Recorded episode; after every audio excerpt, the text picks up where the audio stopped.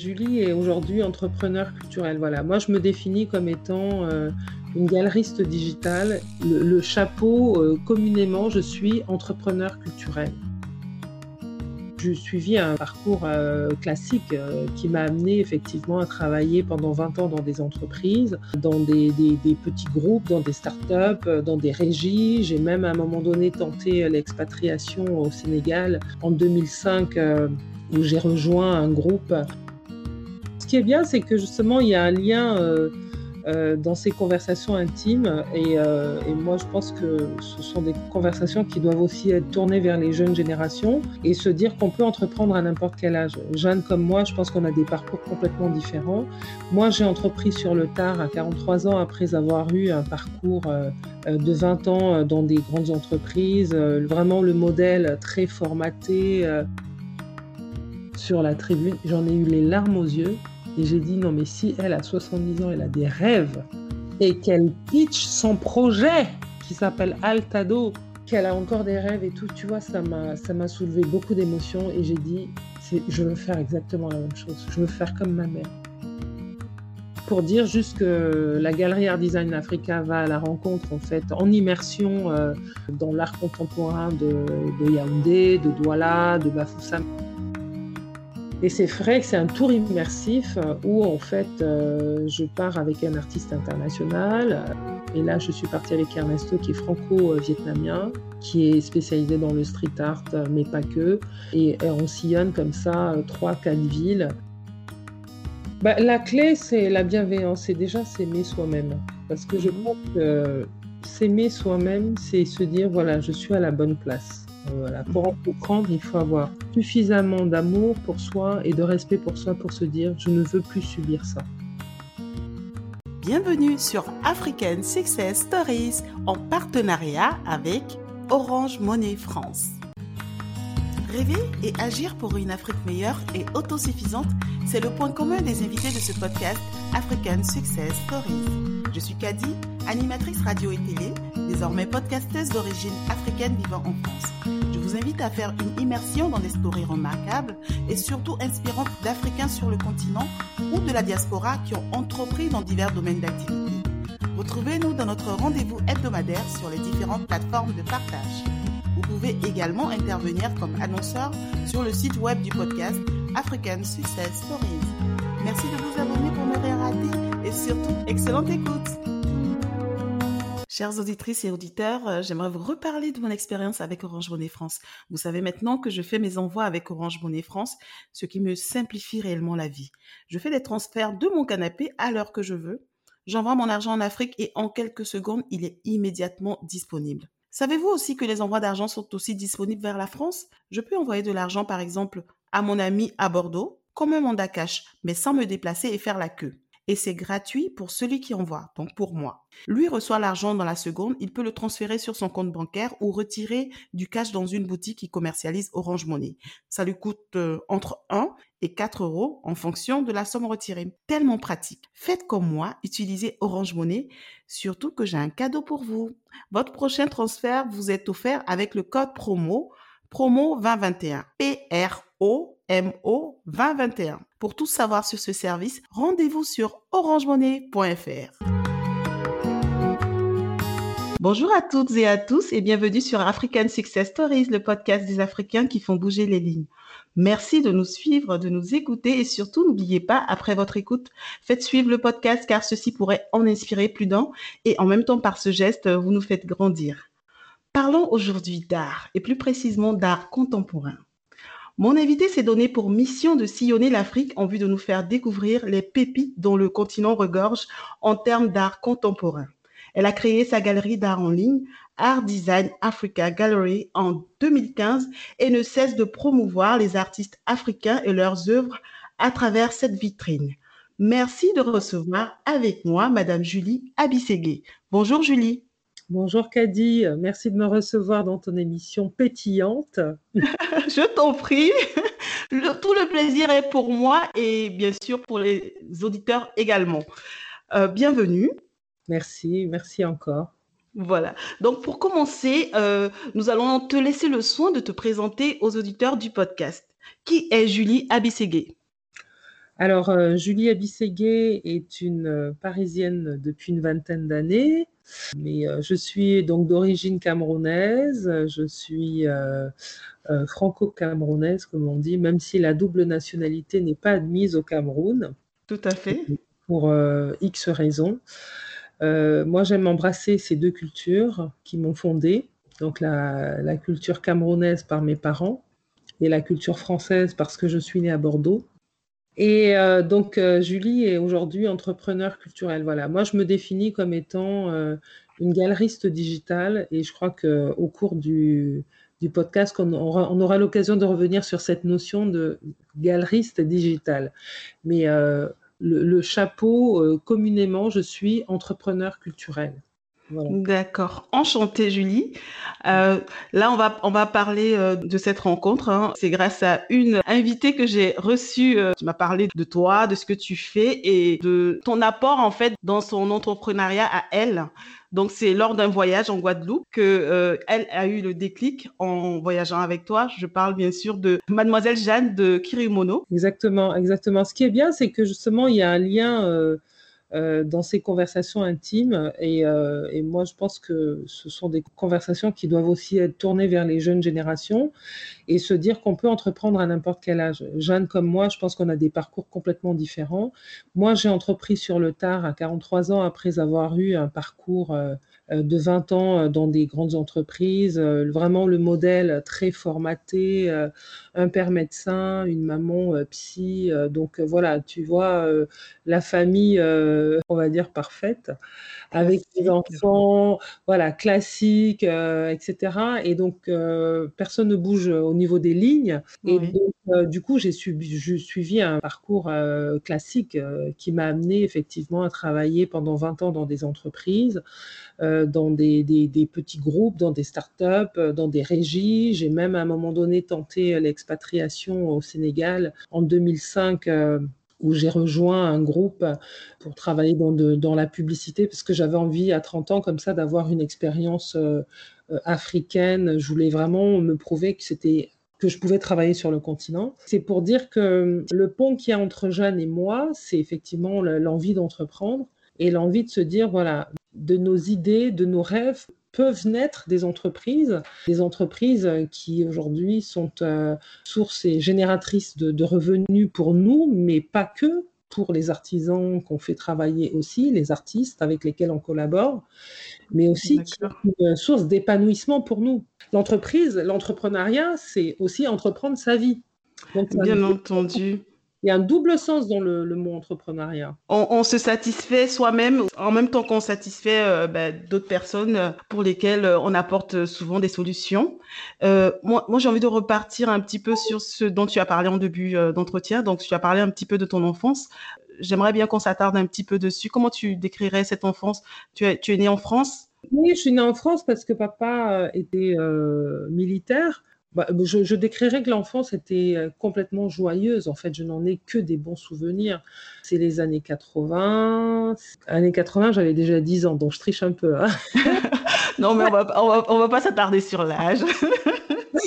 donc, euh, non, mais bon, c'est c'est aussi une France euh, dans laquelle il n'y avait pas beaucoup de Noirs euh, qui réussissaient. Euh, tu vois, c'est la France du hip-hop, mm-hmm. avec Sydney, et surtout ma petite sœur qui s'appelle Viviane aujourd'hui, on lui a donné le prénom de Viviane parce qu'à l'époque, il n'y avait pas beaucoup de noirs à la télé. Et on suivait un jour à Champs-Élysées, tu vois, Michel, Michel, Drucker, et on a vu, je pense qu'il y avait la choriste d'un groupe qui s'appelle Tears for Fears, qui s'appelait Viviane Red ou something like that, tu vois. Et puis on était comme des dingues, maman était enceinte et on, on lui a dit, euh, quand le bébé va naître, si c'est une fille, on va l'appeler Viviane, pour te dire, tu vois, les, les références.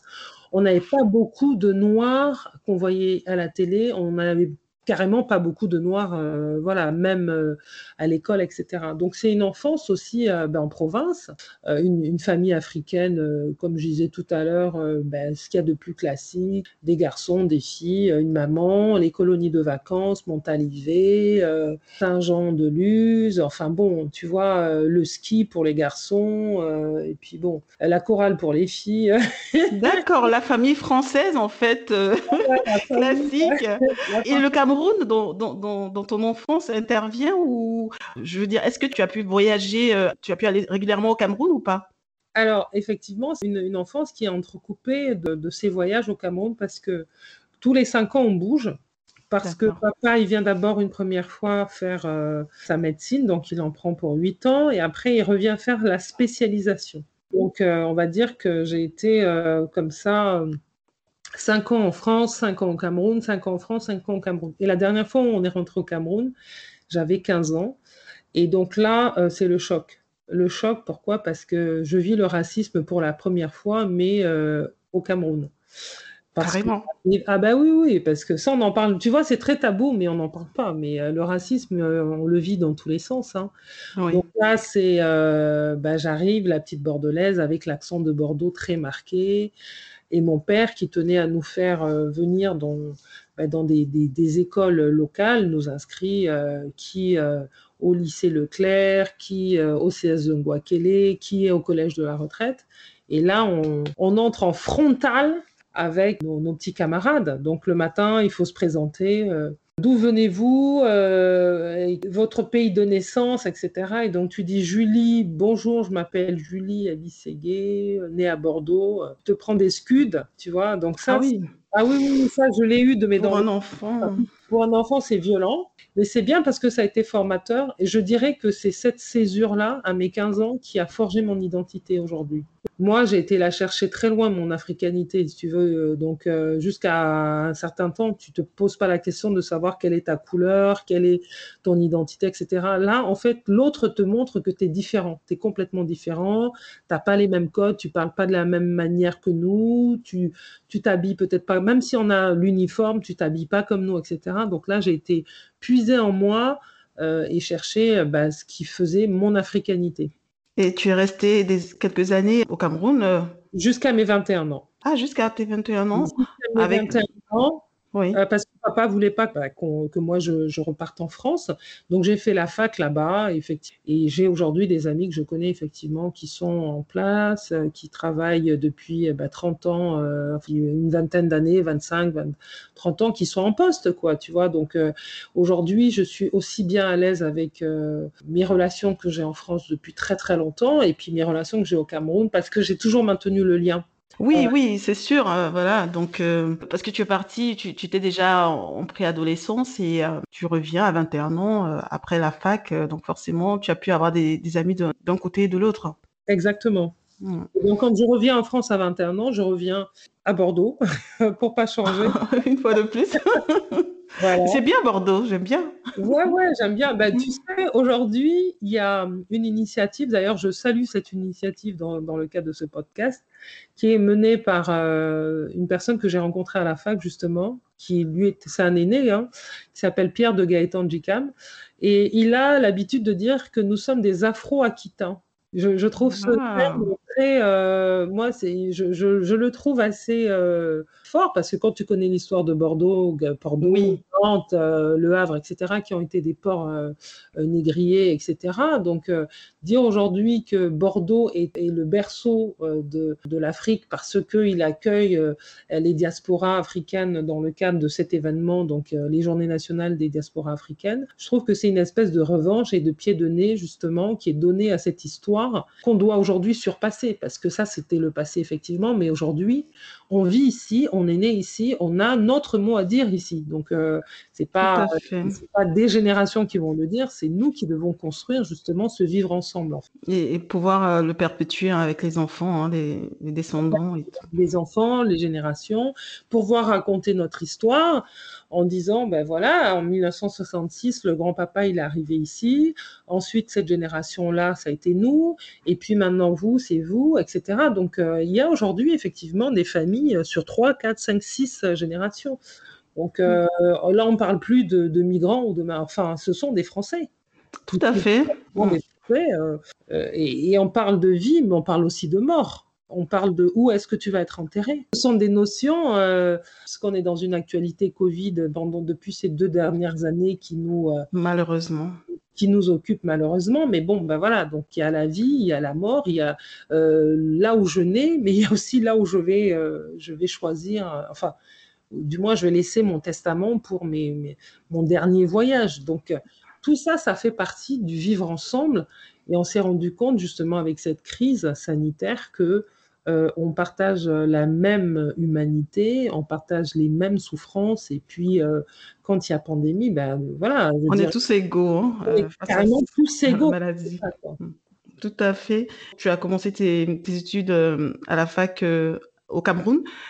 comment s'est fait le choix de tes études? Tu as commencé déjà le marketing au Cameroun ou c'est en non, du tout. Moi, je suis touriste de formation, donc j'ai fait ah.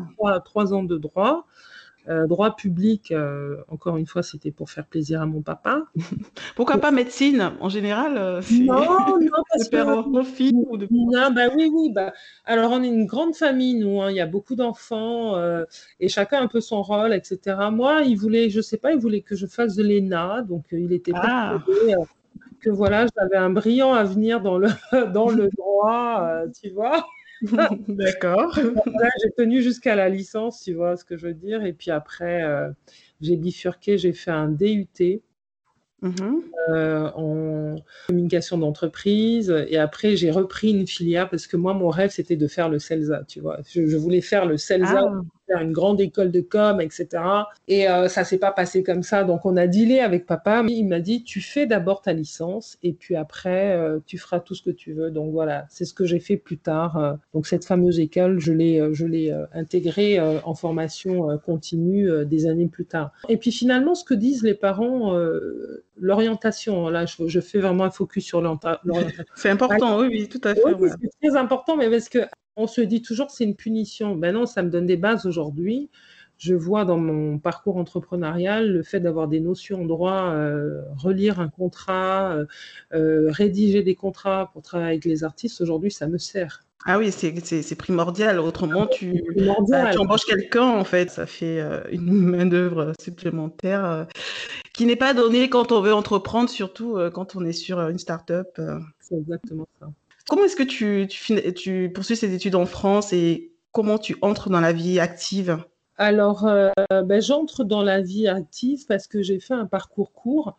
On a souvent tendance à, négliger les BTS, les DUT, etc. Mais moi, mhm.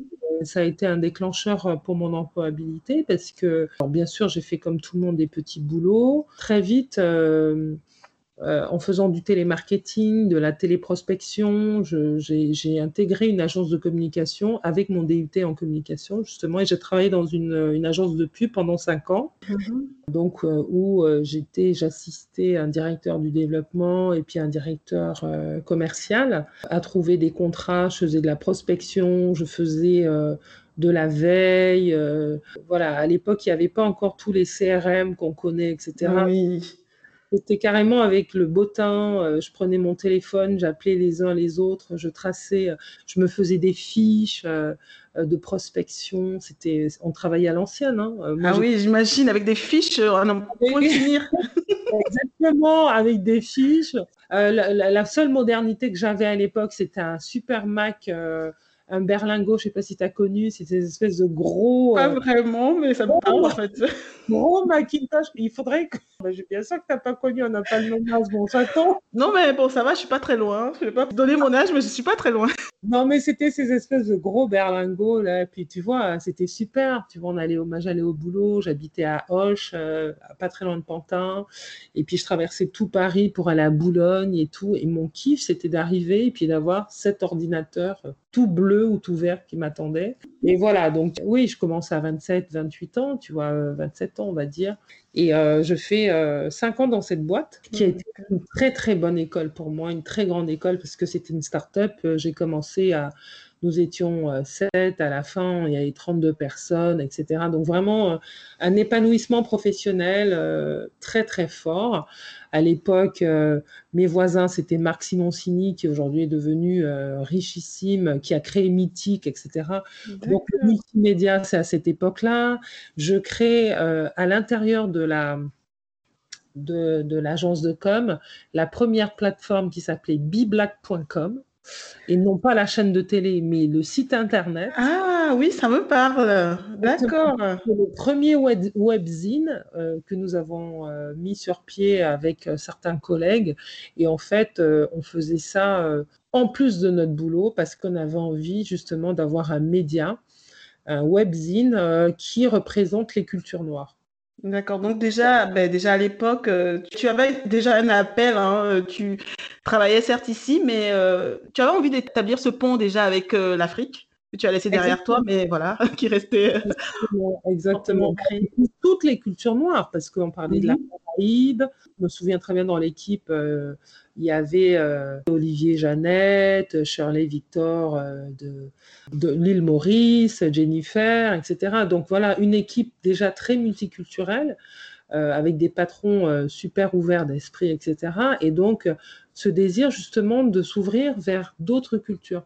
Et c'est là que j'ai fait mes premières campagnes aussi avec euh, des, clients africains, notamment euh, des clients sénégalais, des clients ivoiriens qui voulaient avoir euh, des agences de communication parisiennes. Donc c'est comme ça que j'ai aussi pu développer du business avec le continent. Donc tout en étant basé à Boulogne. Donc ah oui. Et du coup, pendant que tu travaillais donc euh, dans, ton agence, tu, avais déjà en tête de d'entreprendre ou pas encore? Moi, je pense que je, suis un profil un peu atypique. J'ai toujours été une intrapreneuriale, c'est-à-dire que ouais. j'aime entreprendre, même dans l'entreprise. C'est pas que je savais que je devais entreprendre, mais j'étais toujours en marge. Et puis, euh, euh, dès qu'il y avait un petit projet un peu sympa en dehors des heures de boulot, j'allais te dire. Je sais pas si je suis une bourrue du travail ou je ne sais pas quel genre de profil j'ai, mais moi je. Je pense que oui. Hein, je ne connais pas assez, mais. je pense que j'ai une curiosité intellectuelle. Comme oui. elle me dit avec l'art, tu as trouvé ton os à ronger. ah oui, carrément. Parce que là, c'est infini en fait. ma, mère, ma mère, elle me dit, mais euh, tu as toujours été comme ça, même quand tu étais gamine. Euh, voilà. Et euh, en gros, je pense qu'il y a différents types de profils. Il y a des gens euh, qui, vont se, satisfaire et puis faire. Euh, puis tu en as d'autres qui sont curieux et puis qui ont cette espèce d'énergie un peu débordante, mais qui ne se traduit pas forcément par euh, faire de l'argent, etc. C'est juste de la curiosité intellectuelle. Moi, j'ai besoin que mon esprit soit occupé tout le temps, tout le temps. Alors aujourd'hui, avec l'âge, je le tempère parce que je fais beaucoup de méditation, etc. Peut-être qu'on aurait dit, ouais, t'es une hyperactive, j'en sais rien, on, m'aurait amené voir des psys, etc. Mais moi, j'ai besoin d'être, je, suis quelqu'un de très curieux. Hyper, hyperactive intellectuellement, alors du coup, parce que... Ah non, mais bien évidemment, bien évidemment. Ça, c'est un trait de caractère pris de mon papa qui nous a oui. l'année dernière et puis que j'ai aussi appris ah, à connaître c'était un homme euh, extrêmement euh, brillant qui s'intéresse à tout. Et tous les sujets, on parlait de tous les sujets chez nous. On parlait politique, on parlait euh, vin. On Et je pense que les chiens ne font pas des chats. Donc, des fois, quand je me pose des questions sur ma personnalité, je, regarde mon père et je me, je me demande, je, vois d'où il vient et je me dis, OK, bon, ben, j'ai compris. J'ai les mêmes gènes, donc c'est normal. Je ah oui, je on apprend à se connaître. On apprend du coup à se connaître comme ça, hein, parce que c'est vrai que on peut se, on peut se chercher hein, vraiment, euh, quand, surtout quand on n'est pas dans une case en fait. J'imagine que euh, tu, avais envie de faire pas mal de choses, euh, ça devait quand même bouillonner par rapport à, tout ce que tu savais que tu pouvais faire en réalité. Alors ça, ça a été plus tard, mais mm-hmm. J'aime bien ta question parce que c'est pas quelque chose d'évident. C'est vrai qu'on vit, on se dit on est comme tout le monde. Mm-hmm. moi, c'est une expérience récente hein, qui date de 7 ans. Euh, c'est le licenciement que j'ai eu, euh, la boîte que j'ai quittée, ou du moins on s'est quitté hein, mutuellement parce qu'ils m'ont proposé de rester, mais j'ai. Alors, je suis partie en bonne entente. Hein, c'est pas un licenciement qui, qui a été violent. Mais de là j'ai découvert, ça a été, c'est fondateur de la personne que je suis aujourd'hui. D'accord. En gros, euh, je pense que j'avais été au bout du salariat et puis au bout de cette espèce de composition. Euh, euh, je suis pas bien dans mon job, mais je reste, euh, je suis harcelée, mais je reste, etc. En fait, je pense qu'il y a pas mal de gens, même aujourd'hui, qui font des compromis et des compromissions moi, ça a été l'opportunité de me dire, OK, Julie, tu vas arrêter maintenant de te, de te planquer derrière ton petit doigt, et là, tu y vas. Quoi. Et, tu avais des postes à responsabilité, donc j'imagine, euh, voilà, beaucoup de pression, et, et euh, quand on aime travailler et qu'on a des postes à responsabilité, j'imagine, c'est doublement, euh, on va dire, éprouvant. Alors oui, c'était un poste à responsabilité, mais enfin, dans cette boîte, je suis restée sept ans, j'ai changé trois fois de poste. Oui, euh, après, pas plus. Enfin, je pense que j'étais arrivée au, sommet de la pyramide, hein, parce qu'il y a bien le plafond de verre. Mhm. Après, euh, c'est soit tu tues ton boss et puis... oui, il y a un film, euh, Comment tuer son boss, je crois. euh, moi, c'est pas du tout dans mes pas chez vous, surtout pas. ne, tuez pas votre boss après ce podcast. Laissez-le où il est. Ah non, mais euh, d'ailleurs, je le salue. Euh, s'il écoute un jour cette émission, euh, c'est grâce à lui que je suis devenue ce que je suis. Et puis, je, je suis contente d'avoir d'avoir eu à travailler avec des gens qui. Tu sors de ta zone de confort. Pour entreprendre, il faut sortir de sa zone de confort. Et, moi, je pense que j'étais un peu comme tout le monde dans mon plan-plan, etc. Et là, euh, à partir du moment où j'ai quitté l'entreprise, c'est comme si tu te retrouves au bord d'une falaise et tu dis merde, alors ça y est, j'y suis, je commence par où en fait mmh. Et c'est là qu'advient ce que j'allais appeler l'univers euh, te donne, c'est comme si tu, tu as demandé quelque chose et tu as des réponses à ce que tu as demandé. Et après, ce ne sont que des rencontres. Et en fait, tu vas ouvrir des petites boîtes et petites boîtes et petites boîtes et petites boîtes qui vont t'amener à te réaliser. Mhm. Moi, c'est ce que j'ai vécu. Et j'ai vécu ça parce que j'ai été, je suis d'abord euh, avec une femme formidable qui est ma mère. C'est, donc c'est mon exemple, c'est un rock, c'est une femme euh, qui a 70 ans, euh, a des rêves, elle avait des rêves, elle me dit oui, je veux faire ci, je veux faire ça. Et un jour, elle me dit, tiens, j'ai rencontré une jeune fille, elle aide des femmes à se entreprendre, etc. Est-ce que vous voulez pas, elle, nous parle à nous toutes, à toutes ces filles, est-ce que vous voulez pas m'écouter euh, ce soir? Je veux pitcher mon projet. Ah J'ai dit quoi? Carrément Je dis, mais maman, qu'est-ce que tu viens de dire là? Elle dit, oui, oui, je vais pitcher mon projet. Alors, alors là, tu vas et moi, je me retrouve et je dis non, mais moi, j'ai 43 balais, là, je viens effectivement de me faire larguer, etc. Et je suis euh, en dessous de mon lit et j'entends ma mère qui dit Je vais pitcher mon projet à 70 ans. J'ai dit Attends, il y a un problème là. Ah oui. j'ai traversé la rue parce que c'était euh, à l'ESCP et je suis rentrée donc dans un amphithéâtre et j'ai vu ma mère effectivement avec un groupe de femmes et euh, elle présentait donc son projet sur la tribune. J'en ai eu les larmes aux yeux et j'ai dit non, mais si elle a 70 ans, elle a des rêves. 70 ans. Et qu'elle pitch son projet qui s'appelle Altado, euh, qu'elle a encore des rêves et tout, tu vois, ça m'a, ça m'a soulevé beaucoup d'émotions et j'ai dit, c'est, je veux faire exactement la même chose. Je veux faire comme ma mère. Donc en gros, si je suis entrepreneur aujourd'hui, c'est un peu parce que ma mère m'a mis sur le, c'est grâce à maman, à qui on fait, euh, on envoie nos salutations quand même. Bravo, chapeau. Merci Béatrice, merci Béatrice. Waouh. Euh, ouais, donc euh, ça c'est, bah, c'est une deuxième naissance parce que pour le coup, comme elle me connaît aussi bien, elle me dit, c'est, tu t'es trouvé dans l'art aujourd'hui, tu as trouvé ton os à ronger parce qu'elle sait très bien que Aujourd'hui, euh, je m'épanouis. Alors, c'est pas un épanouissement financier, hein. on ne parle pas de ça. Hein. Mm-hmm. Euh, moi, je pense que j'ai trouvé mon mode d'expression, j'ai trouvé ce qui me, ce qui m'appelle, j'ai trouvé ce qui m'épanouit, j'ai trouvé ce qui me, ce qui donne du sens à ma vie, parce que je pense qu'il y a du beau dans toutes les saisons. Et l'art est venu à moi comme un, homme courtise une femme.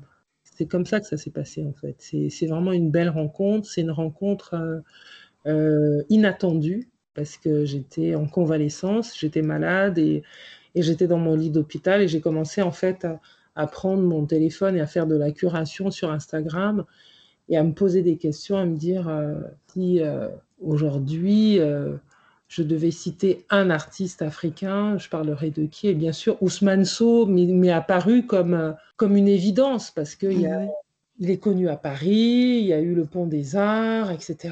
Mais en dehors de ça, je ne connaissais personne. Et je me suis dit, mais attends, tu sors avec des potes, tu vas dans des galeries, euh, tu te fais des restos, des ciné, etc. Mais si on te dit de, de, parler de l'art contemporain en Afrique, tu vas citer qui à part Ousmane Sow? Et c'était le trou, en fait, la page blanche, quoi. J'ai dit, mais... Euh, Personne. Je, n'avais personne à, citer. Et là, j'ai dit, il y a un gros problème, en fait. C'est que je ne connais pas l'histoire de mon continent, je ne sais pas ce qui s'est passé. Et en fait, ça a été une espèce de... Ah non, mais d'électrochoc, voilà, c'est ça. Tout ça à l'hôpital, hein? Alors, en sortant de l'hôpital, bien sûr. Hein, oui. alors, c'était en ambulatoire, mais c'est ma convalescence qui a duré pendant deux mois. Donc, j'étais clouée sur mon lit pendant deux mois. Mm-hmm. Et là, effectivement, on a le temps de réfléchir. Hein. Oui, ah oui, carrément.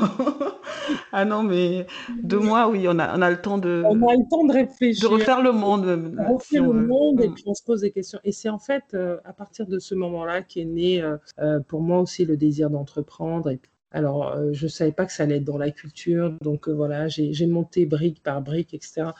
Et franchement, aujourd'hui, sept ans plus tard, je, je, je me dis si c'était à refaire, je referais non seulement exactement dans le même, dans les mêmes schémas, mais euh, c'est un beau parcours, c'est le plus beau cadeau que j'ai pu me faire. Mais vraiment... Donc la plus grande décision. On peut dire ah, que c'est, la, ta plus grande décision? Oui, bah, c'est la plus grande décision. En même temps, je te parle ce soir, je suis à l'aube de retourner dans le salariat parce que je vais, comme je t'ai dit, euh, démarrer un nouveau job demain euh, je ne sais pas où ça va m'amener. Ce ne sont que des aventures. En fait, il n'y a pas d'école, il n'y a pas t'es salarié, t'es entrepreneur, t'es au chômage, etc. C'est que des tranches de vie. Oui. Aujourd'hui, moi, ma, je sais que ma vie, elle est faite par cycle de 7 et de 3. Donc là, j'ai achevé un cycle de 7 qui a été euh, un cycle d'entrepreneur, mais je suis entrepreneur et je serai entrepreneur toute ma vie. Après, euh, je suis comme tout le monde, j'ai besoin de faire tourner ma marmite, etc. Il euh, faut payer ses factures. Donc demain, s'il faut trouver un job, eh ben voilà, je trouve un job. Donc en fait, je ne pense pas qu'il y, a des, y a des épisodes, euh, t'es entrepreneur, t'es salarié. Je suis consultante aussi, je fais de la... De, de, la oui, j'ai vu que tu faisais ça aussi. Oui, des entreprises. Donc voilà, je pense que c'est on parle de s'épanouir dans la vie, dans sa vie, dans la vie professionnelle, dans la vie familiale, trouver quelles sont les meilleures manières de s'exprimer, en fait. C'est de ça que je parle. Euh, je suis très contente de, des sept ans qui viennent de se passer et j'en fais un bilan qui, à titre personnel, est juste positif. Et euh, en plus, je reviens du Cameroun. Je ne sais pas si je vais pas pouvoir t'en parler aussi. Alors, je parle. Oui, oui, on, va certainement en parler. Alors, moi, pour résumer un petit peu euh, ce qui s'est passé, euh, le, déclic et tout, j'aimerais revenir un petit peu sur concrètement comment comment ça s'est passé quand tu as décidé, quand tu as eu ton idée et que tu as décidé de d'entreprendre. Déjà, tu, tu, as dit tout à l'heure que tu ne savais pas encore que ce serait dans l'art. à un moment donné, tu l'as su. Comment ça s'est passé? Est-ce que tu as été accompagné Comment ça s'est passé concrètement? Concrètement, bah, ça se passe euh, par, euh, comme je te disais, des rencontres. Oui. Donc le premier déclic, c'est déjà un peu euh, la, rencontre avec l'assaut de ma mère. Donc, mm-hmm. bah, je prends tout de suite attache avec, avec cette association Led by Her et avec Chiara Condi qui a monté il y a sept ans pratiquement aussi cet incubateur au féminin qui accompagne les femmes qui ont subi des violences à se reconstruire par l'entrepreneuriat. C'était ça le. C'est beau ça. Et alors, quand tu entends ça, euh, moi j'étais la promotion pilote. À aucun moment on nous a donné cette phrase des femmes qui ont subi des violences à se reconstruire. On était juste des nanas qui avaient envie d'entreprendre. Et après, ah. on a su après comment on avait été casté, on va dire. Tu vois ce que je veux te dire? Mm-hmm. Et ce qui est intéressant, c'est que D'abord, ce sont devenues de très très bonnes copines. On, se, on, est toujours en relation euh, les unes euh, et les autres, etc. Et puis, je pense que on n'a pas besoin de se coller une étiquette. Je pense que une femme, pour moi, la femme, c'est l'avenir du monde. Hein. Donc, euh, avec tout ce qu'on est capable de soulever, on est capable de soulever des montagnes. Tu vois des nanas qui ont, qui ont vraiment des, des, des choses assez trash, mais qui, oui relevé, euh, qui arrive à, voilà, tu vois, des caractères, etc. Donc moi, ce qui m'intéressait dans ce parcours-là, c'est de rencontrer d'abord des femmes, des parcours de femmes, euh, de rencontrer mais des, euh, des intervenants extraordinaires qui nous ont fait travailler sur notre posture d'entrepreneur, le coaching et le leadership. Le leadership, c'est quoi à un moment donné? C'est de se dire, ma voix, elle compte, mon projet, il compte, quel que soit les idées que les gens vont se dire, on va dire oui, mais ça, ça a déjà été fait, etc. Oui, mais la manière dont moi je vais amener ça sur le marché, c'est mon idée, c'est la manière que moi je vois que j'adresse le marché. Et, ça, travailler sur sa posture de leader, c'est quelque chose de formidable. Donc j'ai eu vraiment la première promo en 2015. Euh, nous étions 20, euh, il y en a 10 qui ont lâché en cours de route parce qu'effectivement, c'est tellement contraignant, c'est 8 mois de training on est, euh, on est à l'école, on repart. Et en fait, moi, ce qui s'est passé, c'est que tu désapprends tout, en fait. Tu prends le salariat, tu le poses de côté, et là, tu te remets de nouveaux inputs, etc., du mindfulness, donc de ah la en pleine conscience. Tu te prends, tu t'outilles, en fait, tu vois ce que je veux te dire? Pendant huit mois. En huit mois. Et là, c'est comme si on a ouvert une boîte de Pandore et tu te découvres des, euh, des talents tu dis, mais c'est moi, je suis capable de faire ça, je suis capable de faire ça. Et c'est, en fait, c'est un parcours qui t'aide à te reprendre confiance en toi et qui te reconnecte avec la personne que tu es. Enfin, moi, c'est ce que ça a fait pour moi. Hein. Je ne parle pas des autres. Euh, voilà. Et l'aide Bayer, au début, c'était ça. Et c'était euh, c'était beaucoup de, de, coaching et puis et du mentorat. Donc, moi, j'ai un mentor que j'ai depuis 5 ans. Euh, mmh donc, quelqu'un qui va aussi t'accompagner à titre personnel, il y a, alors il y a les sections sessions collectives, mais puis après il va y avoir quelqu'un aussi euh, en one-to-one comme ça. Euh, et moi j'ai rencontré un homme mais formidable, euh, Nad. Je le cite là parce que mm-hmm. voilà et qui m'a qui m'a aiguillé, qui a été d'une bienveillance. Donc tout ça, Ouais, ça participe, euh, ça participe à ton parcours en fait. Mmh, d'accord. Et donc tout ça va déboucher sur euh, ton projet euh, concrètement Art Design Africa Gallery en 2015. Comment a été accueilli? Déjà, comment s'est mis en place tout ça? Est-ce que tu as pu travailler toute seule? Parce que vu que tu as même pas mal de compétences déjà en, web design, tu avais déjà des compétences marketing, donc communication. Donc en, réalité, tu as, tu, as, pu faire ça toute seule ou tu as dû travailler avec des personnes tout de suite le projet, il est né à euh, l'issue d'un hackathon qui a été organisé avec euh, Orange et AXA euh, en partenariat, en partenariat avec Orange et AXA, et c'était pour mmh. Et en fait, nous étions donc des, quelques femmes comme ça, entrepreneurs, à avoir un projet, et on a, on a fait venir aussi des développeurs. Mmh. et donc, dans une salle comme ça, pendant deux jours. Ils ont travaillé sur nos projets en nous ayant choisis. Donc effectivement, on a pitché, on a vendu nos projets à des gens qui pouvaient nous aider, etc.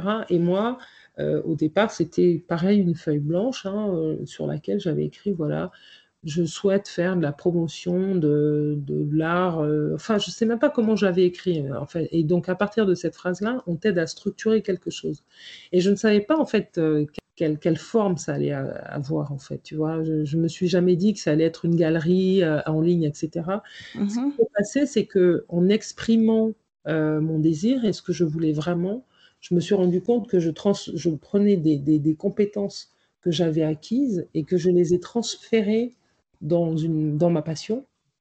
Euh, mhm. c'est le sentiment que j'ai eu aussi en fait hein, quand ouais, ouais, profil. Ouais, donc en gros, euh, bah, j'ai pris euh, Julie dans ce que j'ai fait pour les autres et puis j'ai dit tiens, je vais les faire pour moi et puis je et surtout, je vais y mettre ma passion. Et c'est comme ça que j'ai créé donc une galerie en ligne. J'ai déposé un nom de domaine. J'ai eu 12 artistes au début pour 200 œuvres. J'ai monté une équipe. Nous avons travaillé ensemble. On a fait du digital. Ensuite, on a fait. Je te dire, après, c'est que des, encore une fois, des rencontres. La première équipe est partie. J'ai eu un nouvel associé. Euh, là, j'ai commencé à plutôt tester du physique. Là, j'ai fait des foires internationales, le haka. Je suis allée en, Guadeloupe, la Poulard Fer. Je suis revenue. Je suis repartie, la Bissau, à, Ouaga, etc. En fait, c'est que des. Ça t'a fait voyager, rencontrer euh, du beau monde. Ah et, comment ça se passe? Et cette idée, ça, c'est extraordinaire. Excuse-moi de te couper. Non, non, non, t'inquiète pas, je, te laisse faire. c'est en fait qu'il y a de, très jouissif et de mm-hmm. très mais un truc de fou. Parce que toi, tu sais d'où elle est venue l'idée. Tu sais que tu étais dans ta chambre et tu mmh étais immobilisé et que tu as écrit un jour quelque part Art Design Africa ou Design is Everywhere in Africa. Et sept ans plus tard, le truc, il est là. Tu vois, ça, c'est dingue. Mmh pour moi, c'est dingue, pas parce que c'est comme c'est ton bébé, comme si c'est ton bébé, parce qu'il y a un rapport à la maternité hein, dans, oui. l'entrepreneuriat. Et ton bébé, bah, tu le nourris, tu vois. Tu te lèves tous les matins. Je, disais ce matin à une, une, fille, bah ouais, bah, depuis 7 ans, je suis community manager de ma boîte. Elle me dit, ah, effectivement. je dis oui, oui, parce que tous les matins, je fais de la veille, je poste, etc. Je regarde le machin, etc. Et c'est aujourd'hui, personne ne me le demande, mais je le fais. Alors, il y en a qui diront, mais dis donc, euh, si à 7 ans plus tard, elle est encore en train de faire son community management, c'est qu'elle n'a pas réussi. Ben non, c'est que ça m'amuse. Euh, voilà, je le fais parce que, bien sûr, quand j'aurai, euh, je, peux avoir les moyens d'embaucher un community manager, c'est pas le problème, c'est que c'est le lien que moi j'ai trouvé pour rester en contact avec mon bébé. la, maman qui, euh, qui s'occupe, qui bichonne. ombilical. bon, il a 7 ans maintenant, Julie. On peut y penser. C'est vrai, c'est vrai. Non, mais c'est beau. De penser, bien sûr qu'il faudra Après, c'est moi, moi, franchement, euh, ça ne me surprend pas tant que ça parce que voilà, dans mes rencontres et tout, j'ai pu, j'ai pu voir divers euh, profils d'entrepreneurs. J'ai pu voir des entrepreneurs qui sont attachés à, à, des actions qu'ils font encore eux-mêmes. Euh, mais pas parce qu'ils n'ont personne pour le faire à leur place ou parce qu'ils ne veulent pas déléguer, mais parce que voilà, c'est comme ça. Euh, voilà, ils tiennent vraiment à cela. Et puis voilà, ils, mais moi j'ai tout entendu. Hein. Moi j'ai entendu. Et puis d'ailleurs, même je te dire une chose. Euh, je suis en passe de déléguer puisque euh, on va parler de mon, ma dernière actualité puisque je rentre d'un voyage au Cameroun où j'ai oui tout à fait 15 mmh jours donc et j'ai trouvé quelqu'un là-bas qui pourrait très bien faire ce, ce, ce, ce travail pour moi aujourd'hui, mais j'ai besoin d'être en confiance. Parce qu'on mmh parle bien aujourd'hui de donner les clés de, bah, de la boutique. Euh, pour moi, euh, les réseaux sociaux sont très importants pour moi. Je sais aussi qu'il faut nourrir son, sa e-réputation. Oui. Donc, euh, et je sais aussi que les attaques, elles viennent par les réseaux sociaux. Donc, pour déléguer ça, il faut vraiment le déléguer à quelqu'un à qui tu as parfaitement confiance. Et aussi, tu as travaillé dedans aussi. Bah oui, je connais tous les ressorts et je connais aussi tous les, tous les, travers qu'il peut y avoir. Euh, voilà, je, je c'est pas que j'ai travaillé, je travaille dedans. Oui, toujours, toujours. Ah c'est ton métier. Mm. Oui, c'est en 2019, je suis même allée me reformer parce qu'on n'arrête jamais de se former. Hein. J'ai fait une certification animateur e-commerce et euh, je suis encore allée chercher des tips parce qu'on on apprend tout le temps, ça bouge tellement, on est sur euh, des technologies qui, euh, qui avancent énormément, etc. Donc, oui, on a besoin de comprendre les mécanismes, etc. Euh, après, moi, je pense qu'il faut, il faut bien sûr donner euh, toute la, chance euh, aux jeunes de pouvoir s'épanouir dans ça. Ce dont on est en train de parler, toi et moi, c'est, c'est la dimension que tu veux donner à ton entreprise. Donc, moi, je pense que à l'issue de ces années, il va falloir effectivement passer à un stade, une échelle un peu plus grande. Et c'est ce que je suis allée précisément chercher dans mon pays, au Cameroun. Une petite euh, question avant de parler de ça. Euh, comment s'opèrent euh, les choix de tes artistes? Est-ce que tu choisis toi ou est-ce qu'il arrive des fois où des artistes t'approchent pour te proposer leurs œuvres? Alors ça, au, au départ, effectivement, les premières années, j'ai fait parce que je ne pouvais pas aller sur le continent avec les artistes que j'ai rencontrés sur place. C'est pour ça que j'ai travaillé avec euh, Yao Motsoko, euh, qui est du Togo, qui, est, qui est un artiste basé à Paris, avec des artistes comme Nelson Gomez Texera, avec Fred Ebani, avec Joe Kitanoa qui est du Congo, Gabriel Dia du Sénégal, de la Tunisie aussi, avec Selman Nadi de la Tunisie, mm euh, Setou qui elle, elle est du Sénégal, avec Doline du Sénégal. Donc en gros, j'ai travaillé avec un certain nombre d'artistes et c'était d'abord des rencontres. Au départ, j'avais un blog et puis euh, euh, je, donnais à voir sur la, richesse de, la création contemporaine africaine. Mmh, d'accord. Et euh, après, effectivement, bah, il y en a qui ont des agents, il y en a qui. Bah, Béa Gilles Gacha, par exemple, je travaille avec Béa Gilles Gacha, j'étais sa galeriste, elle avait un agent tu vois. Mm-hmm. Plusieurs, plusieurs artistes comme ça, euh, avec qui euh, c'est d'abord, euh, c'était des, des visites d'atelier, mm-hmm. c'est des choix de, puis des coups de cœur, que ce soit de la photo, de la sculpture, de la peinture, etc. Et le désir de montrer, c'est un choix, c'est une curation. Une curation, c'est-à-dire que c'est un point de vue. C'est-à-dire qu'un autre commissaire d'exposition va venir, lui, va voir autre chose. Donc euh, voilà, un propos que tu as envie de défendre, une démarche artistique que tu as envie de, promouvoir. Euh, voilà, c'est un peu ça qui s'est passé. Donc j'ai commencé beaucoup par faire des, expos collectives et puis après j'ai fait des solo shows. Euh, envie vraiment de montrer le, travail ou la démarche artistique d'un artiste. Voilà, c'est ce qui s'est passé. Aujourd'hui, je suis sur des formats un peu plus courts, mais c'est parce que c'est l'actualité qui le veut. Et puis, on a été contraint pendant deux ans de de pas bosser. L'année dernière, j'étais euh, en, en, galerie. Euh, depuis, on a fermé. Hein. Hmm. Aujourd'hui, euh, force est de constater que ce que moi j'avais écrit dans mon business plan, j'avais dit en année 4, je vais en Afrique. Bah, tu vois, c'est quand même passé, quoi. D'accord. Alors, encore une petite question. En fait, ce que tu viens de dire m'a inspiré une autre question. En fait, l'art contemporain africain, est-ce que ça a les mêmes codes que l'art contemporain, on va dire en général, ou ici? Est-ce que c'est les mêmes mouvements? Ou bien on sort de, ces codes-là je pense qu'on sort un peu de ces codes. D'ailleurs, euh, l'Afrique se réinvente aujourd'hui. Et puis l'Afrique, euh, l'art est partout en Afrique. Moi, qu'est-ce qui m'a donné envie de, montrer cette création contemporaine? C'est justement qu'elle s'affranchit un peu de toutes ces, euh, j'allais dire, ces stéréotypes un peu dans les musées, euh, dans les galeries, etc. L'art, il est partout en Afrique. Au départ, mon postulat de base, c'était Design is everywhere in Africa.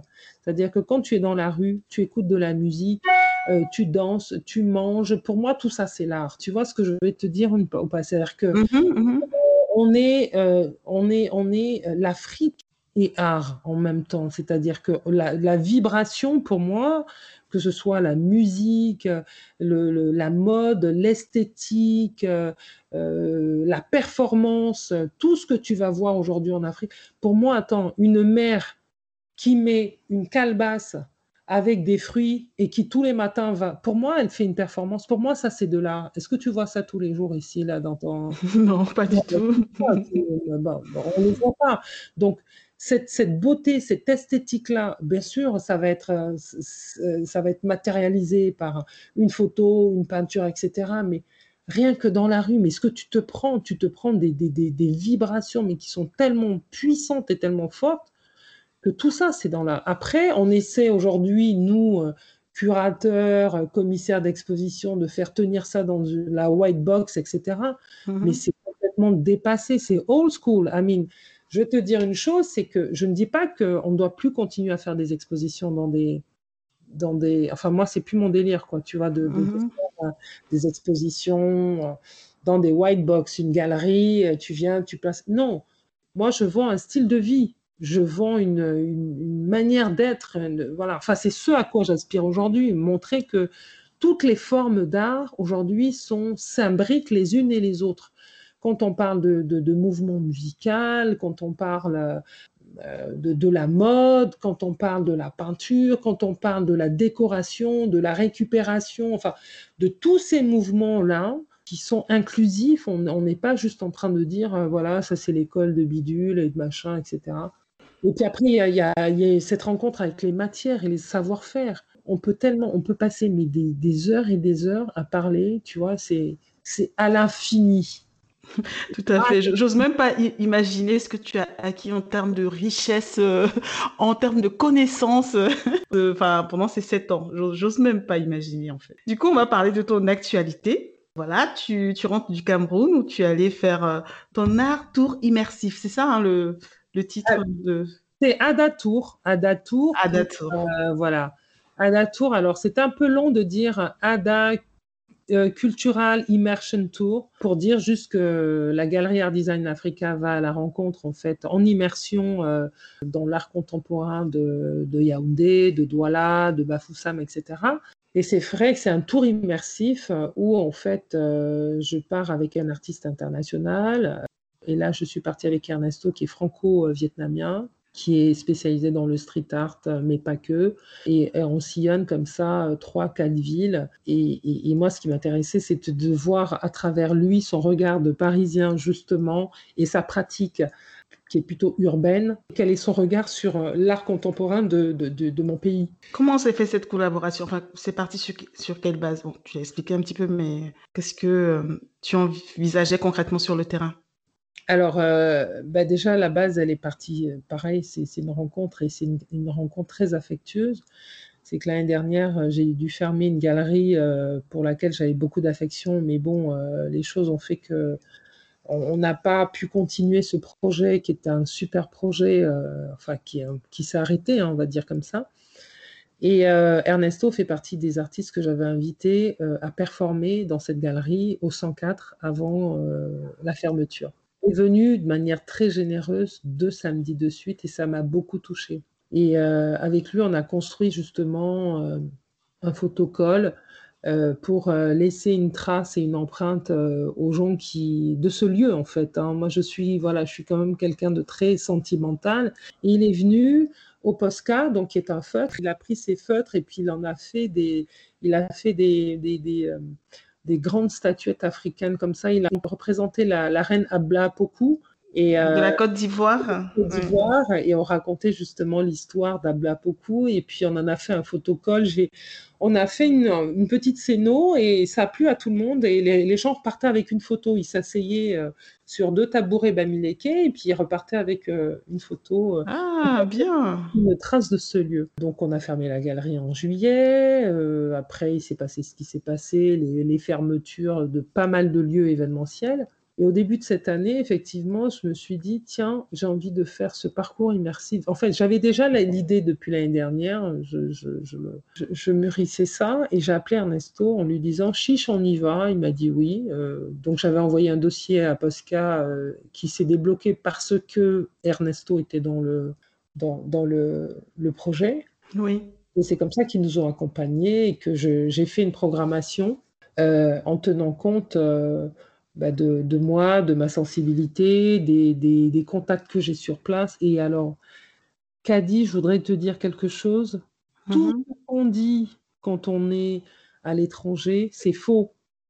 Euh, parce que je ah. pense qu'on est bourré de, de, préjugés en disant oui, on va pas bien m'accueillir, le pays c'est difficile, et puis c'est difficile d'entreprendre en Afrique, et puis, mm-hmm. et puis ci, et puis ça. Tu parles. J'ai fait tout à distance, j'ai pris mon téléphone, j'ai appelé les uns et les autres et je n'ai eu que des bonnes réponses. Wow. Des réponses positives. Des gens qui. Alors, est-ce que c'est le contexte euh, Covid, peut-être? Je crois pas, non. Je... Non, je pense pas.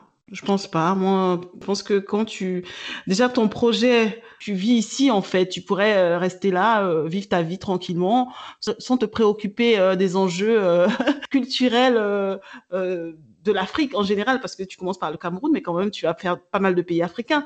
Mais si tu t'y intéresses et ce projet-là, quand j'ai lu en fait l'objectif, tu vas faire quelque chose pour ton continent et c'est pour travailler avec des artistes de ce continent-là. Donc, euh, je pense que c'est assez normal quand même que ce soit bien accueilli, même si c'est pas obligé, hein. mais quand même, euh, voilà. Ouais. Mais fait, moi, c'était vraiment c'était la, première surprise, pas parce que j'étais, je pense que j'avais euh, des a priori comme tout le monde, mm-hmm. et il y a toujours cette concurrence, etc. Mais j'ai eu, d'abord, j'ai trouvé une scène dynamique, structurée, euh, avec euh, des, des, des, jeunes, mais qui sont, mais, c'est hallucinant. Mais je, me, je te dis, je me suis prise des claques, mais à chaque fois, c'était bam, bam, bam, bam. Avec ah oui Avec Ernesto, on est rentré, il me dit, euh, il me dit tu sais, tu m'as donné une de l'inspiration pour les 40 prochaines années. Carrément Il a vécu ça comme ça alors, ouais, ouais, ouais. Et en fait, il y, y, y, a une jeune femme, bah, d'ailleurs, que j'aimerais citer, hein, qui est muséologue, s'appelle Estelle Onema. Elle m'a fait un petit mot. J'ai trouvé ça euh, assez intéressant. Elle disait c'était intéressant d'avoir mêlé aussi bien euh, le côté ancestral, les arts urbains et l'art contemporain. C'était tout était fait avec harmonie. Parce que c'est vrai que moi, j'ai construit ce parcours comme ça.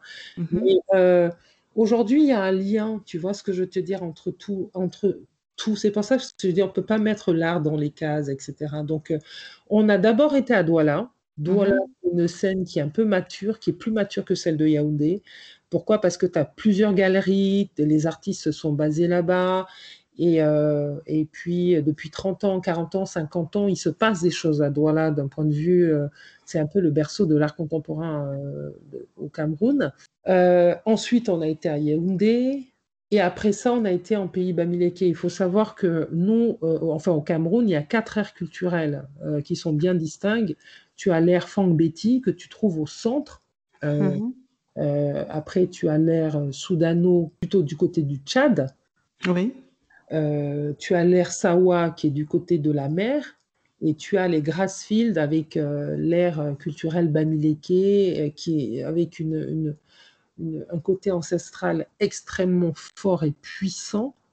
Et donc ces quatre airs, en fait, sont même méconnus des Camerounais eux-mêmes. Waouh Comme quoi Comme quoi, tu vois, il y a aujourd'hui tout à faire. Il y a un boulot de dingue il y a un boulot patrimonial à faire. Et euh, on pourra dire à la fin de ce, de ce podcast que le ministère des Arts et de la Culture a sorti un passeport pour le patrimoine et pour bien justement préserver ces, euh, ces biens naturels et culturels. Je peux le mettre à la disposition de, de qui veut, euh, justement sur le Cameroun et, en tant que, et puis sur la richesse de ce patrimoine, parce que tu vois, on parle, je t'ai dit, soudano-sahélienne, donc ça couvre le nord, ça va jusqu'au Tchad, tu vois ce que je dire, l'extrême nord, la Damawa. Tu as les Grassfields, donc c'est Pays Bamileke, là où on était là. Mhm. Euh, on a été reçu par notre parrain qui s'appelle euh, Barthélemy Togo à la Banjun Station. Euh, et puis tu as l'Ersawa, donc Douala, c'est par là où on est arrivé. Et puis les Fangbeti, c'est la partie qui se rapproche du Gabon, du Congo, etc. Tu vois ce que je vais te dire? Donc, euh, alors c'est vrai que c'est à cheval entre l'art et le, tourisme, mais tout ça c'est mélangé. Oui, parce que oui, c'est ce que tu as dit depuis le début. Hein. L'art, c'est partout, c'est ce qui nous entoure en fait. Exactement. Hmm. Exactement. Et euh, d'ailleurs, j'ai regretté de ne pas pouvoir euh, faire mon, voyage. la deuxième édition, je vais vraiment soigner les choses pour pouvoir m'arrêter justement au nord du Cameroun. C'est une région que notre papa nous avait fait découvrir au tout début quand on venait d'arriver. On a commencé par voyager à Garoua, à Maroua. Et c'est vrai que, en fait, il n'y a pas un Cameroun. On dit le Cameroun ne se raconte pas, le Cameroun se vit. Il y a mhm. des Camerouns. Et quand tu es dans le nord, euh, tu, es carrément dans, sur une autre planète, mais c'est aussi le Cameroun. Tu vois ce que je veux te dire? Mm-hmm. Quand tu es dans le sud, euh, des fois tu vas aller dans le sud, à Bertois, tu te demandes où tu es, mais tu es aussi au Cameroun. Donc on a vraiment cette unité. On dit souvent que le Cameroun, c'est, c'est l'Afrique en miniature, mais il y a tout ça et sa vie en harmonie. Et aujourd'hui, c'est 240 euh, euh, ethnies aussi. Euh, et puis alors, les langues, je te raconte pas. voilà, en plus, un pays bilingue, on, va dire, enfin, un côté français, un côté anglophone déjà. L'anglais et le français sont les langues nationales, mais pas que. Après, il y a les langues locales. Locales, oui. c'est vrai que. et tout, enfin, aujourd'hui, moi, ça me tenait à cœur de faire ce voyage-là aussi, euh, on a aussi euh, eu des passages qui étaient très poignants, notamment euh, on a été visiter les chutes de la Méchée, qui est c'est un, endroit par contre qui est un endroit assez mémorial parce que c'est c'est un endroit où la colonisation n'a pas fait que du bien et on a une histoire aussi mmh. traumatique quand on parle du Cameroun. Mmh c'est pour ça que quand les gens te disent oui, le Cameroun, le Cameroun, oui, mais le Cameroun, mais il faut savoir ce qui s'y est passé. C'est aussi l'histoire d'un peuple qui, qui s'est tu. Et je pense que moi, je fais partie d'une génération aujourd'hui qui a envie que cette histoire soit mise sur la table, mmh pas pour régler des comptes, mais pour, euh, pour parce que c'est à travers ce voyage que moi aussi je comprends le silence des parents. Je me dis, mais attends, mais euh, euh, si moi, à mon âge, je viens découvrir ça, euh, donc il y a des pans de l'histoire du Cameroun qui sont traumatiques et que tout enfant camerounais doit connaître. Parce que ça nous, construit, ça nous construit. Le devoir mémoriel est essentiel. On doit aujourd'hui mettre notre histoire, on doit mettre notre histoire sur la table, on doit reconnaître ce qui a été fait à nos peuples et on doit surtout euh, dire, voilà, plus jamais ça, etc. mais ça doit être aussi des, lieux de, célébration de nos héros. Et c'était vachement important, et je remercie justement notre euh, parrain, euh, Barthélemy Togo, qui lui a construit donc la Banjun Station, qui est un projet agricole et artistique en même temps. C'est aussi le but euh, de, ce voyage-là, c'est de, de se réconcilier aussi avec toutes les parties de de son histoire. Oui comme on dit, il y a de la beauté dans toutes les saisons, mais il y a aussi de l'horreur dans toutes les saisons. Ah oui, tout à fait. Tout n'est pas. Je suis une femme de paix. Mm-hmm. Je n'aime pas la guerre. Moi, ça, c'est mon héritage. Et nous, on veut la paix. Et on le sait parce que nos parents se sont tellement tus qu'on a dû aller chercher cette histoire-là. Et je la retrouve beaucoup chez les musiciens qui la chantent. Euh, le dernier album de Blick Bassi euh, fait au Ah, je connais. Ben voilà. Ah oui. En 1958, il parle de quoi? De Umniobe, qui a mhm. été héros. Mais pourquoi il en parle? Mais parce que qui c'est qui nous en a parlé? On a été la chercher, cette histoire. Chacun de nous va chercher cette histoire. Et on se dit, ah d'accord. Et on récupère ces, ces, ces, personnages euh, de, de, de, historiques et puis qu'on on leur redonne la place et la dignité qu'ils doivent avoir. Je, pense qu'il y a des personnes qui se battent euh, individuellement. Il faut qu'il y ait quand même euh, des, rencontres euh, dans ce sens-là. Je sais pas, je dis ça comme ça, mais vraiment, euh, l'union fait la force, comme on dit. Donc, euh, exactement, Mais moi, je, pense que la, culture est pour moi, pour moi, pas de culture, pas de futur. C'était le, le, claim de notre de ce voyage. On a dit pas de culture, no culture, no future. Pourquoi? Parce que on ne va pas pouvoir s'en sortir sans mettre sur la table tous les sujets, les sujets euh, de l'artisanat, de la revalorisation du textile, le, sujet, les sujets euh, de, la déforestation. Aujourd'hui, euh, on va, on va plus pratiquer, on va plus faire nos métiers comme on les faisait avant. La Covid est venue nous montrer que les choses ont complètement changé, qu'on doit mettre un stop. Et moi, je suis quelque part euh, satisfaite quand je vois par exemple Ahmed Ouattara qui me dit, tu sais Julie, on va plus pouvoir voyager, mais enfin ils vont pouvoir découvrir la production locale. Parce qu'avant, ils ne nous regardaient pas. Ils prenaient l'avion, ils allaient, ils partaient, ils ils allaient, ils venaient, ils remplissaient les, les, cargos avec euh, euh, les productions étrangères. Là, enfin, ils vont pouvoir nous regarder. Regardez la production locale, comment on produit ici sur place, comment on fait vivre des familles, etc. etc. Donc, tu vois, je te dis, il y a du beau dans toutes les saisons. Et toi, tu es, tu es quand même avant-gardiste hein, par rapport à, ça avec euh, ton, ben, ton modèle hein, de, euh, de galerie forcément, c'est digital. Ah. Donc euh, aujourd'hui. Ah ben, ah ben, moi, il y a cinq ans, tout le monde se moquait de moi. Hein. Ah oui, ça devait être. Euh, mais pourquoi, pourquoi digital Mais oui, oui, non seulement c'est moqué de moi, mais euh, on m'a dit de venir faire allégeance à un tel, un tel, un tel. Vas-y, va expliquer ton projet à bidule, chouette, comme si j'étais, comme si j'avais pas de neurones quoi pour réfléchir. Mmh. Et euh, oui, et puis j'en profite aussi pour dire que j'ai pas été accompagnée, j'ai pas levé de fonds, etc. C'est ce que j'allais te demander d'ailleurs. Oh là là, c'est une belle transition. Ben oui, tout est fait en fonds propres. Ah oui, il n'y a pas eu de levée de fonds, d'investisseurs, de zéro, zéro. Et que hmm. on peut s'épuiser aussi. Hein. Mais euh, je vais te dire une chose dit. Et je vais te le dire parce que c'est pas moi qui l'ai dit, c'est un, un, ami photographe qui me dit souvent. Oui. Vous n'arrêterez pas le réservoir de mes idées. Mmh. idées, ça fuse. Tu comprends ce que je veux te mmh, dire? mmh, Il y a des gens qui ont de l'argent mais qui n'ont pas d'idées. Moi, le problème, c'est que j'ai trop d'idées, j'ai pas d'argent. qui investit d'ailleurs dans l'art, euh, surtout dans l'art contemporain? Qui investit Ça, c'est une très bonne question. C'est une très bonne question. Euh, alors, bien sûr, il y a un cercle d'initiés, d'accord? Euh, savoir qu'aujourd'hui, euh, ben, il y a des maisons, euh, Piazza, euh, Christie, Sosby, Arcurial, etc. Mm-hmm. J'ai découvert au Cameroun, c'est que beaucoup de jeunes investissent dans l'art.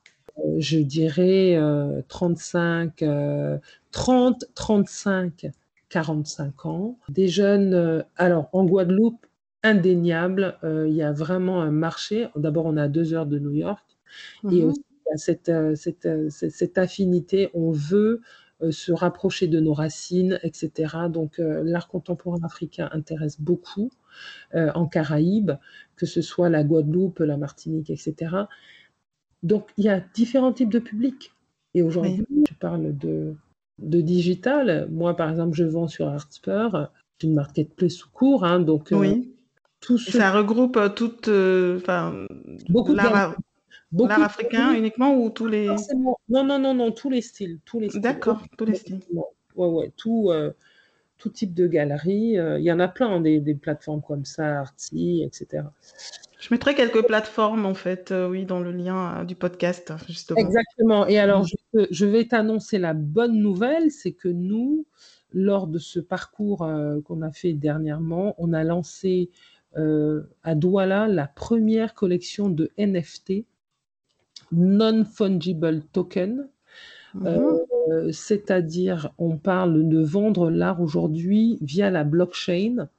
D'accord? Donc, euh, et on était euh, en partenariat avec Ijara, qui est une, une start-up bordelaise, mais qui est aujourd'hui installée à Douala aussi, donc de Nelly Chatué Diop, que je salue dans ce podcast.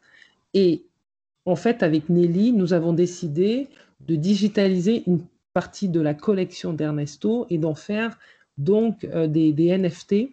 Aujourd'hui, ça va être aussi un moyen pour euh, les artistes africains de générer des revenus euh, parce qu'il y a des gens qui investissent aujourd'hui et qui achètent de l'art digital.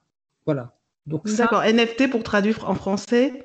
Non-fungible token. Ce sont des actifs non fongibles. C'est ce sont des euh, c'est de la crypto-monnaie. Voilà. Mmh, ok, ok. On, est dans, on, est dans le monde de la crypto. Qui est en plein essor, oui. en plein essor, et je sais un peu barbare tout ce que je suis en train de dire, mais. Euh, ah non, pas du tout. Il faut, il faut être. C'est ce qui se passe hein, quand on regarde euh, bah, BFM Business. On parle que de crypto-monnaie. Voilà, c'est l'avenir en fait. Donc, bah, il faut, il faut être, faut être dans la, dans la vague, hein, sinon. Ah bah, on est out.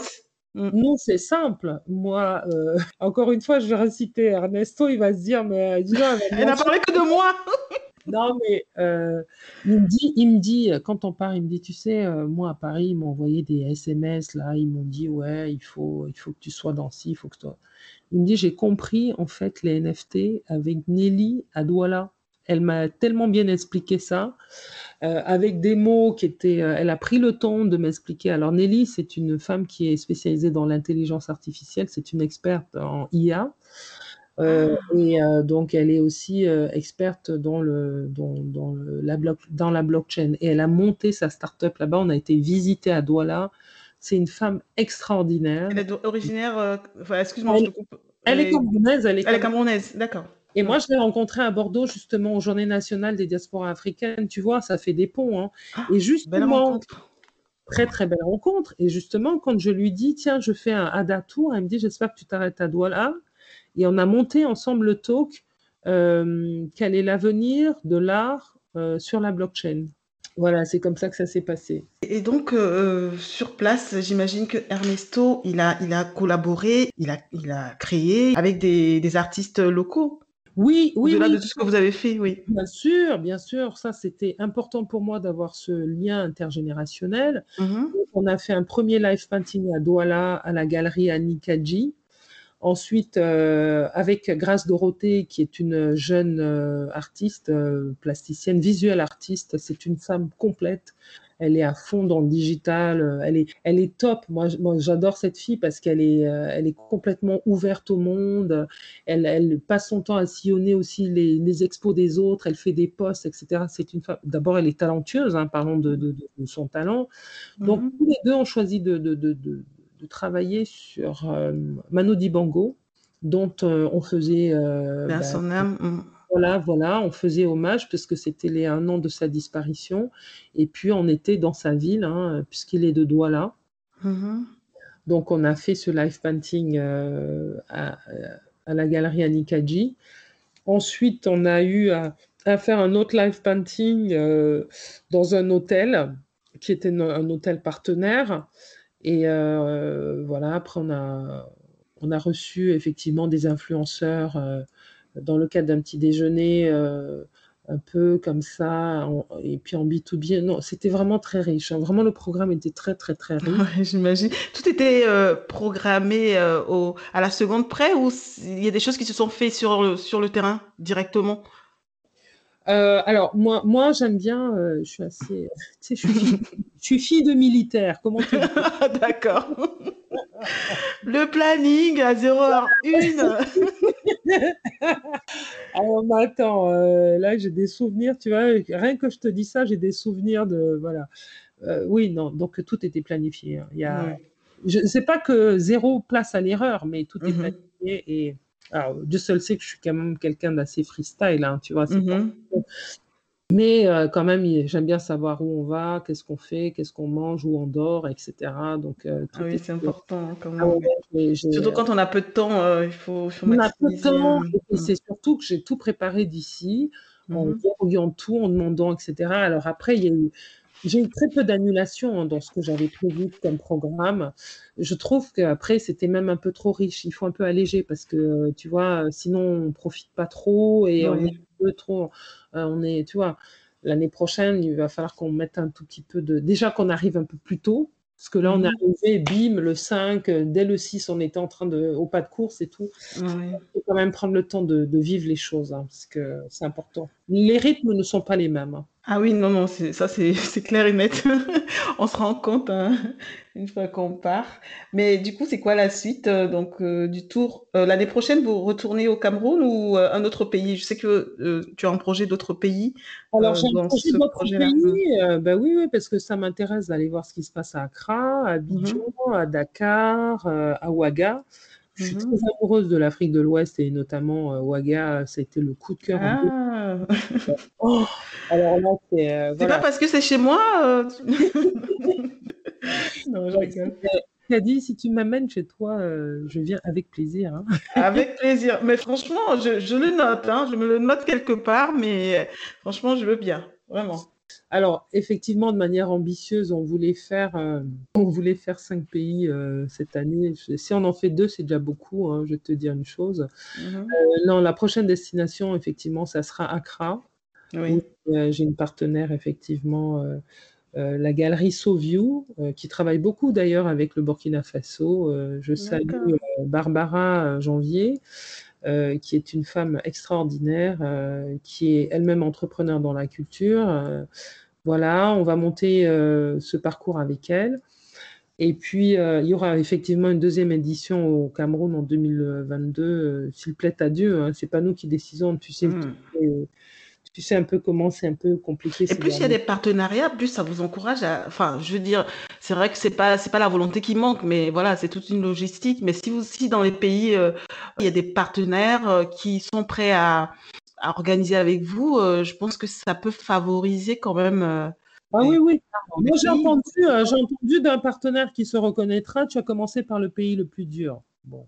Ah, ok. J'ai toujours pas compris pourquoi c'était.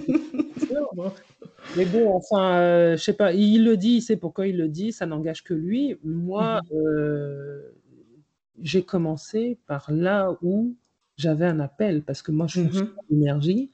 Et en fait, euh, les portes se sont ouvertes parce que j'ai pris mon téléphone, j'ai appelé les uns les autres.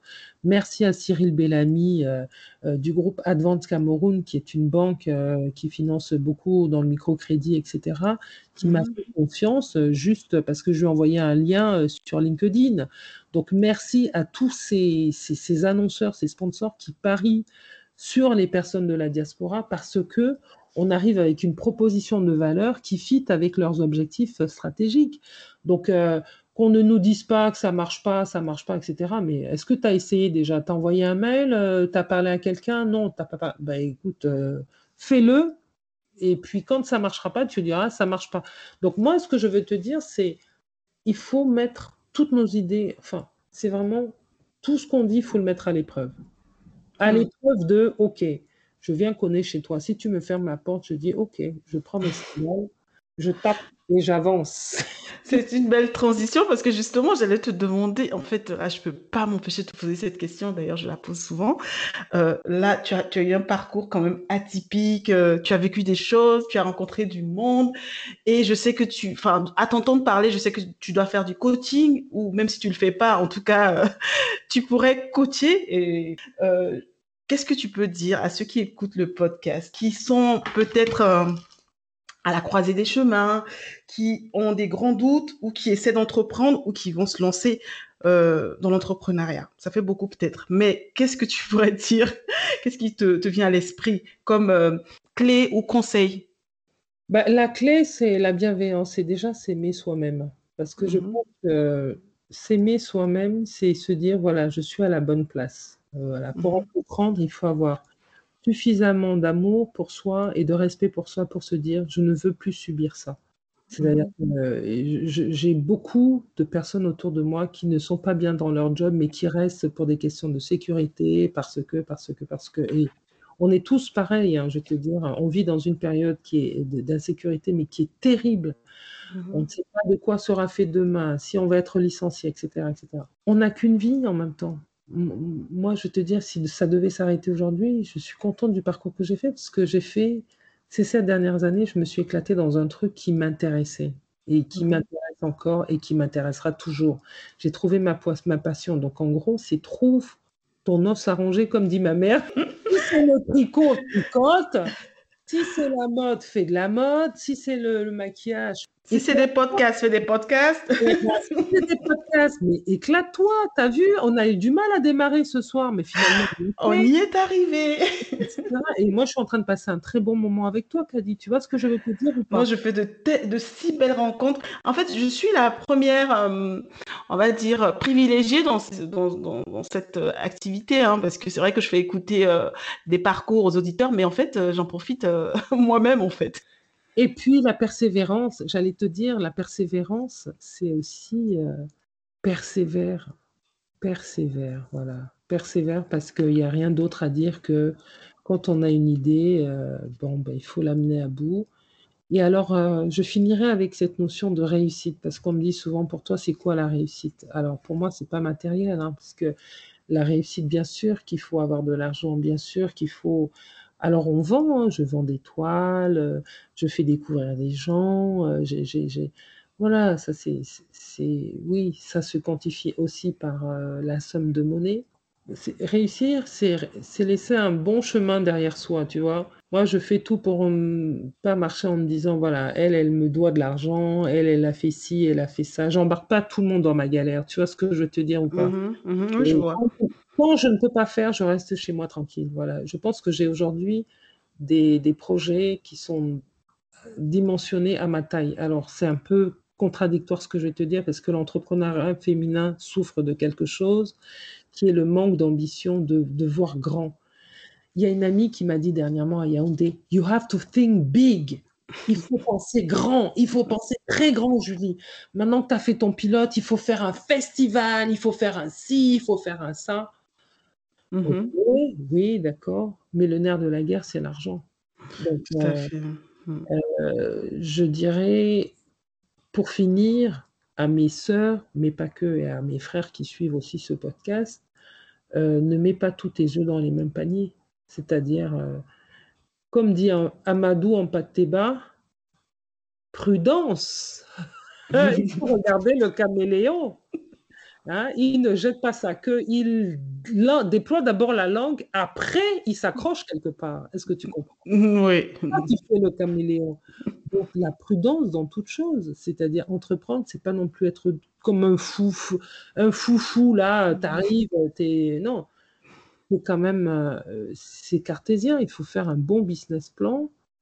Euh, tu vas voir euh, les uns les autres, tu demandes l'argent. Si tu n'as pas, bah, tu fais avec tes moyens. Moi, je suis contente mmh de faire des choses à ma dimension. Maintenant, on dit c'est pas, c'est bien, c'est pas bien, ça ne. Comme on dit au Cameroun, je porte ma chaussure, c'est toi que ça sert. Tout à fait. Tout à fait. Et, ce que tu fais déjà, moi, franchement, je trouve ça extraordinaire. Et, et voilà, je, j'espère en tout cas que tu pourras le faire dans quasiment tous les pays africains parce qu'il y a de si grandes et belles choses à voir que voilà, je, je te le souhaite et forcément, voir grand, c'est aussi ça, hein, c'est donner le, le là. Tu l'as fait et, la suite, s'il faut, ça deviendra grand parce que tu as commencé déjà ce que tu as commencé, quoi. Voilà. Enfin, c'est ma petite. merci. Non, mais ça me touche. C'est pas ta petite, ça me touche. Ah oui, et je dirais aussi aux femmes, arrêtons de dire mon petit projet, ma petite émission, mmh ma petite initiative. Nous avons des grandes émissions, nous avons des grandes initiatives.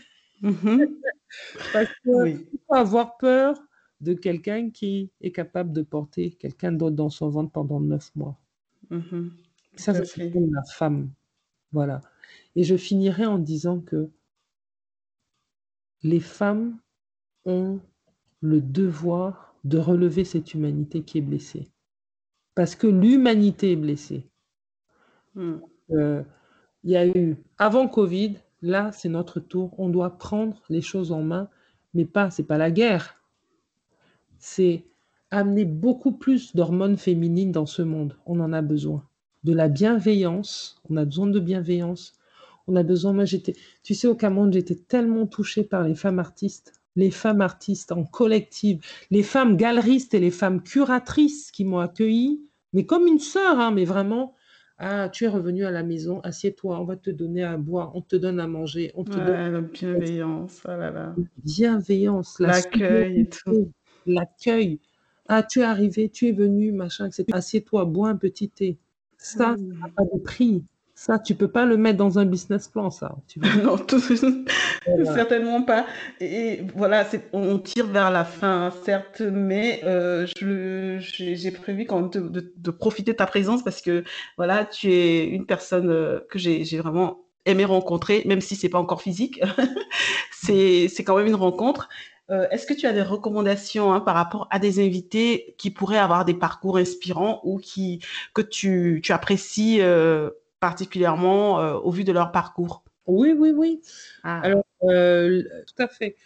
Bah, écoute, dans le cadre de ton, de ton podcast, je t'inviterai à, à rencontrer, mais alors je ne sais pas si elle est accessible, mais c'est une femme que j'aimerais beaucoup entendre.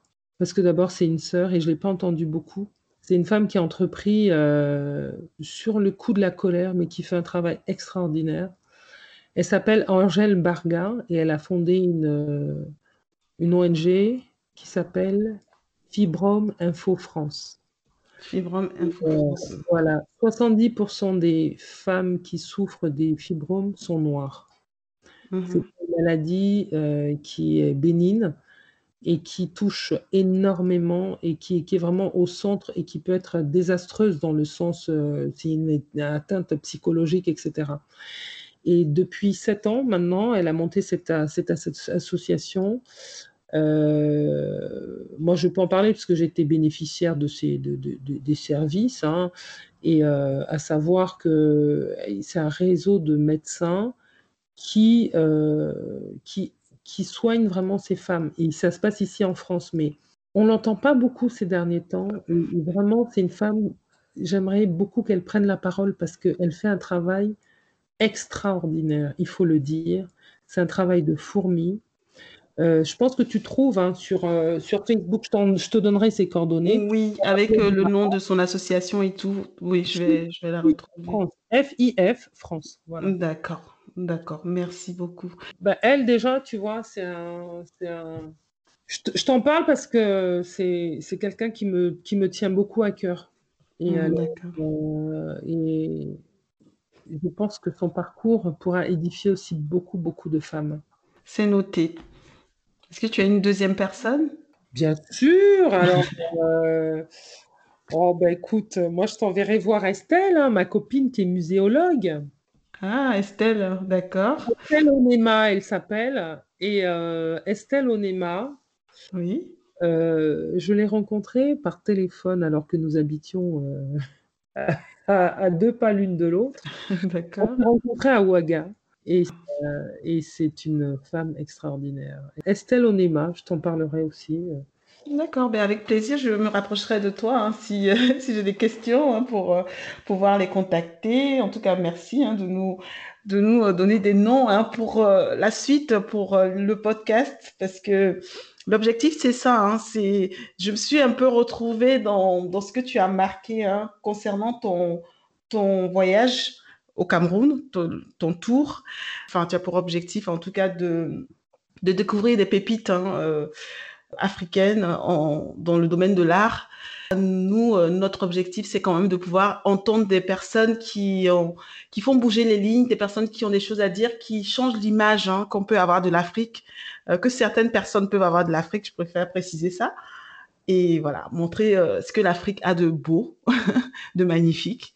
Et ça me fait plaisir vraiment de, de t'avoir dans ce podcast. Et j'aimerais aussi en profiter pour te poser cette question, même si tu en as un petit peu parlé hein, dans notre échange. Euh, pour toi, c'est quoi l'Afrique qui gagne? Qu'est-ce que tu pourrais dire sur ta vision de l'Afrique qui gagne? Hmm, C'est une vaste question.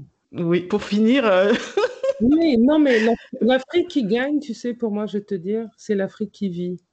Je pense mhm. qu'aujourd'hui, le moteur, c'est la vie.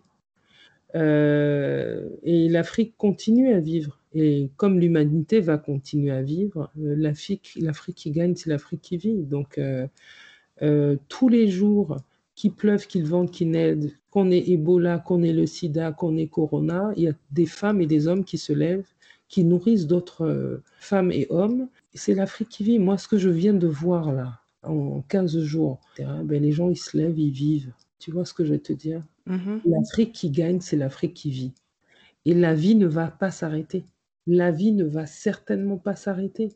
Donc, euh, avec ou sans nous, on sera peut-être plus là pour le voir, mais l'Afrique qui gagne, c'est l'Afrique qui vit, et l'Afrique vit.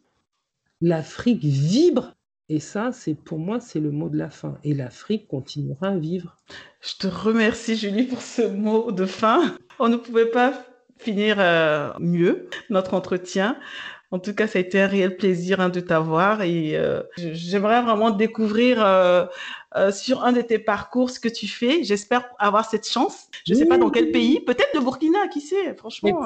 Peut-être Paris aussi. Je, je peux faire des choses aussi en France. Hein, ah oui, je veux bien être au courant de ce que tu fais à Paris. Je suis à Nice, mais bon voilà, je pourrais faire un tour. Pourquoi pas C'est pas très loin. Ah oui, oui, avec plaisir. En tout cas, je tenais à te remercier pour ton accueil chaleureux et pour euh, cette initiative que tu portes. Donc voilà, Julie, je te remercie pour tout et je te souhaite une très très belle continuation. Et bien sûr, euh, tu seras la bienvenue dans un des numéros euh, du podcast, pourquoi pas. Merci beaucoup, Kadi. En tout cas, merci beaucoup pour ton accueil et puis longue vie à cette belle émission et vraiment à très bientôt. Au plaisir de te recevoir dans une de mes expositions à Paris. Avec plaisir. Merci beaucoup. Au revoir. Au revoir.